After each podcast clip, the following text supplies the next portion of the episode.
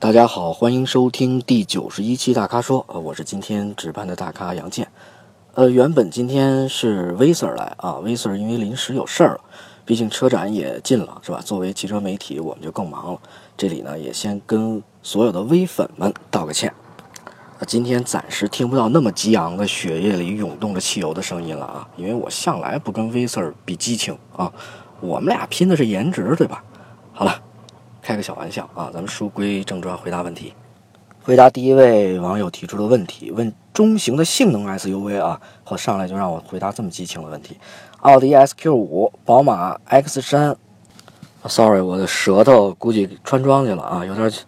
宝马 iX 三三五 i 和保时捷 Macan S，又加了一款新车，宝马 X M 四零 i，M。四零 i 呢，应该二十四号晚上就知道价格了啊！我和威 Sir 当天啊都会参加宝马晚上的那个活动，应该是宝马之夜啊。当我们到时候就会把这个价格公布给大家。那么依目前来看呢，肯定会超出你说的价格不少啊。X 四 M 四零 i 进来以后呢，其实不仅仅是。X 四这个车系里最强的车型，也是目前国内市场上宝马豪华中型 SUV 里最强大的车型。你里头提到了 SQ 五和宝马 X 三三五 i，哎呦，这些跟我看 S 比有点有点像保时捷欺负人了啊！同一平台不代表我看跟 SQ 五是一样的啊。保时捷呢本身就是跑车品牌，那么在全球里来说呢，保时捷又是底盘调教方面的专家。啊，基本上属于爷爷辈儿了啊！况且 S Q 五上的还有一个 R S 版本，是吧？那才是奥迪跨出运动部门调教的精髓。啊，如果您今天只是想买一辆运动型的 S U V 啊，那么在这个级别里，S Q 五就可以胜任了啊！而且价格现在应该还不错呢。但我看你问题的部分，显然你不仅局限于此，对吧？那么 Macan S 所体现出的保时捷这种针对跑车的驾控。精髓，啊，就完全体现出它的价值来了。如果你的预算充足，啊，我觉得就上 Macan S，当然也得结合你的实际使用情况啊。毕竟 Macan S 在日常开起来的感觉，呃，在运动模式下，在这三款车里油门响应，除了油门响应之外呢，其实差别不是太大啊。毕竟保时保时捷本身就不是一个怎么讲，它不属于直线上的绝对王者。但它的价值，呃，就体现在它在弯中的那点乐趣啊，就在驾驶中的闪转腾挪上了。所以这个决定呢，你得自己来下，好吧？我觉得你要是进了保时捷店，呃，销售一般都会带你去赛道上跑跑几圈。我觉得开完以后，你可能就直接掏钱订车了。我一直觉得他们这招就挺狠的啊。保时捷订车呢，因为保时捷本身就是一一款挺个性化的车，所以它的选装包特别丰富啊，当然价格也都不菲了。呃，现在保时捷销售现在也都学精了啊，他手里有两套现成的配置表让你挑，反正你看着配置表晕嘛啊，他就 A 和 B 你选就行了。呃，本身他们车就按照这种套数定的，现在基本上你要选个个性化，没有半年车是到不了的啊。对于宝马 X4 M40i 呢，我挺期待试驾的啊。那咱们也可以把这个借车和测试的任务就交给威 Sir 了哈。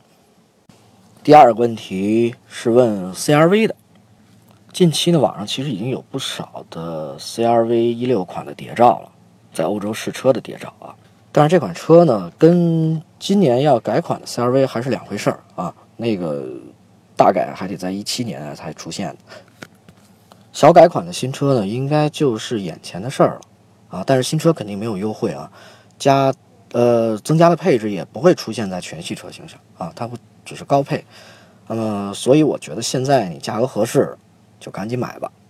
还有一个信息呢，提供给你，就是本田会在广汽和东风啊分别推出基于 Concept D 这款概念车上的量产版车型，啊，但是会在外观和定位上会略有差别。啊，这有点像缤智和 XRV 这种玩法哈。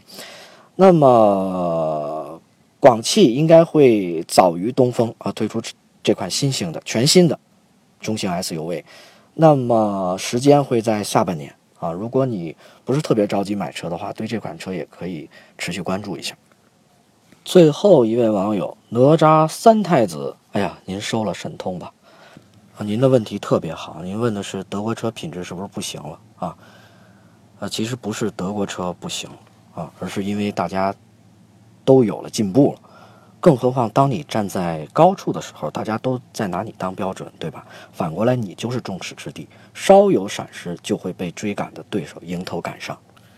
而且，在整个市场里，德国人是喜欢把新技术率先拿出来让大家尝鲜的，而日本厂家呢，则必须，则应该是比较狡猾的啊，他会把这些新技术哎留着。看看你的这个市场反应怎么样啊？你的油品这是怎么样的啊？然后我会做适应性的调整，然后等所有都 OK 了，然后我拿出来再推向市场。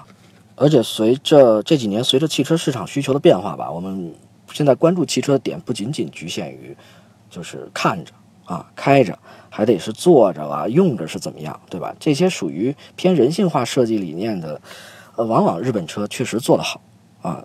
那个用着就是挺省心的，对吧？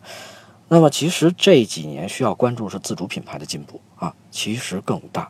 就拿马上要开始的北京车展来说，呃，我建议大家多关注国产的品牌，很多新车和所用的技术还有科技水平绝对是个大亮点啊。关键这几年咱们自自主品牌的质量也相应得到了提升，对吧？所以，我个人认为啊，师傅领进门的时代。可能就要过去了，呃，我还可以帮大家再大胆、再乐观一点。我觉得咱们自主品牌即将迎来跃进式的发展啊，也就是自主品牌喜大普奔的时代就要到了。其实这也是我们每个人的期待，对吧？